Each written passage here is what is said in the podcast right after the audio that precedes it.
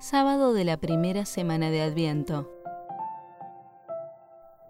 El Evangelio de hoy nos presenta a Jesús que sale al encuentro de la gente.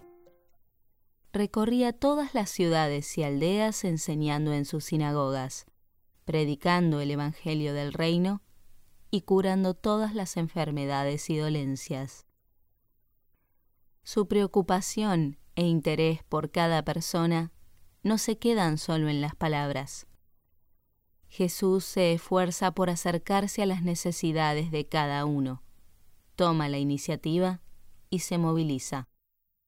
Les infunde optimismo, hablándoles del amor que Dios les tiene, escucha atentamente sus dificultades y hace lo que está a su alcance para remediarlas.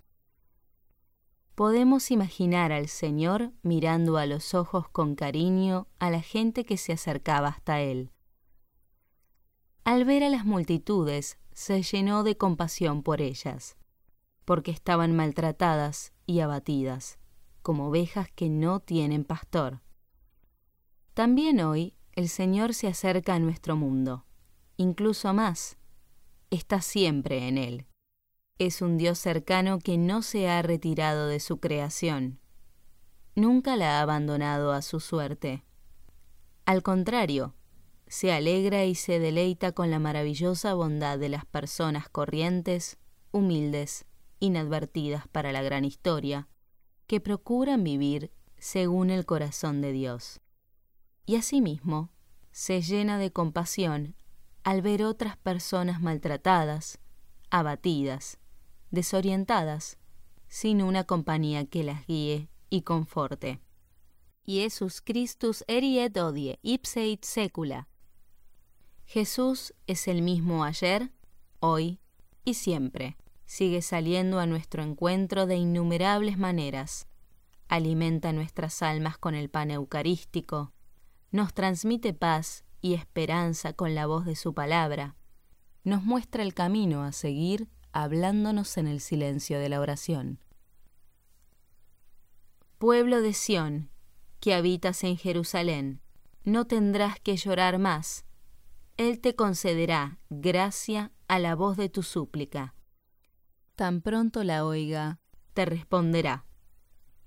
Jesús nos busca sin que se lo pidamos. La iniciativa es siempre suya. Nuestro agradecimiento nunca será suficiente nuestra respuesta nunca será proporcionada a tanta bondad. Por eso, queremos acompañar nuestras acciones de gracias con un deseo de permanecer atentos a sus inspiraciones que no cesan. En el Evangelio vemos a Jesús en medio de la gente, sacando a cada jornada su máximo provecho al punto de que en ocasiones ni siquiera tiene tiempo para comer. No le alcanzan las horas del día para hacer frente a tantas necesidades. Ante ese panorama, nos cuenta San Mateo, que el Señor confía a sus discípulos más cercanos algo que llevaba en su alma. La mies es mucha, pero los obreros pocos.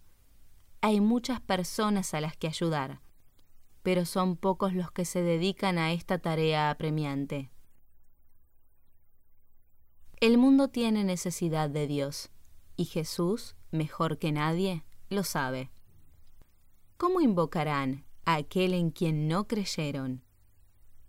¿O cómo creerán si no oyeron hablar de él? ¿Y cómo oirán sin alguien que predique? ¿Y cómo predicarán si no hay enviados? Frente a tal necesidad, siempre serán pocos los que comparten con el Señor la misión de comunicar al mundo la alegría del Evangelio, de anunciar al hombre de hoy ese mensaje de salvación. Del fondo del corazón de Jesús nace la súplica dirigida a sus discípulos. Rogad, por tanto, al Señor de la mies, que envíe obreros a sus mies. Daremos una alegría al Señor si nos disponemos a rezar con más insistencia por esta intención suya. Supliquemos a nuestro Padre Dios que nos encienda a nosotros y a muchos cristianos en una santidad que nos llene de alegría y nos lance a compartirla con todos.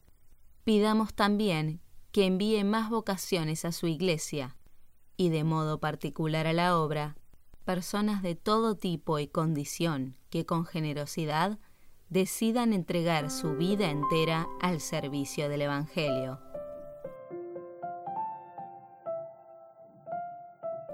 Seguimos meditando el pasaje del Evangelio que la liturgia nos ofrece hoy. Inmediatamente, después de confiar a sus discípulos esta petición, Jesús los llama y les confiere el poder necesario para que sean ellos los que le ayuden en la tarea de salir al encuentro de las necesidades de los hombres. Id y predicad. El reino de los cielos está al llegar. Curad a los enfermos, resucitad a los muertos, sanad a los leprosos, expulsad los demonios. Gratuitamente lo recibisteis, dadlo gratuitamente.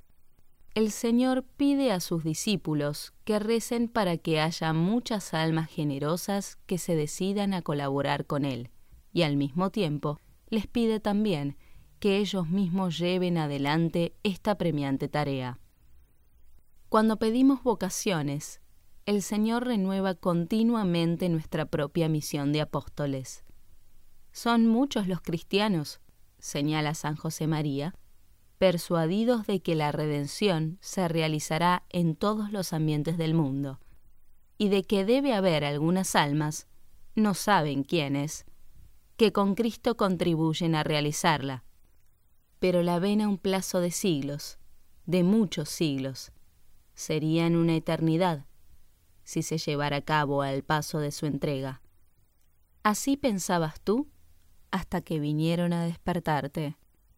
Si pedimos al Señor con sinceridad que envíe operarios que se ocupen de la abundante cosecha, si tenemos esta clara, aunque íntima, manifestación de fervor apostólico, esa oración redundará también en nuestra propia santidad y fidelidad. Pedir a Dios que encienda a más cristianos en la alegría de evangelizar nos servirá también de despertador a nosotros. María, ante el anuncio del ángel, manifestó su plena disponibilidad para que se cumpliera en su vida la palabra de Dios.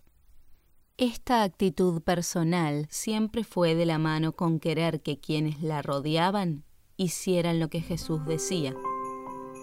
A ella confiamos nuestra oración de petición por más evangelizadores y pedimos su intercesión para que esta actitud nos lleve a nosotros más cerca de su Hijo.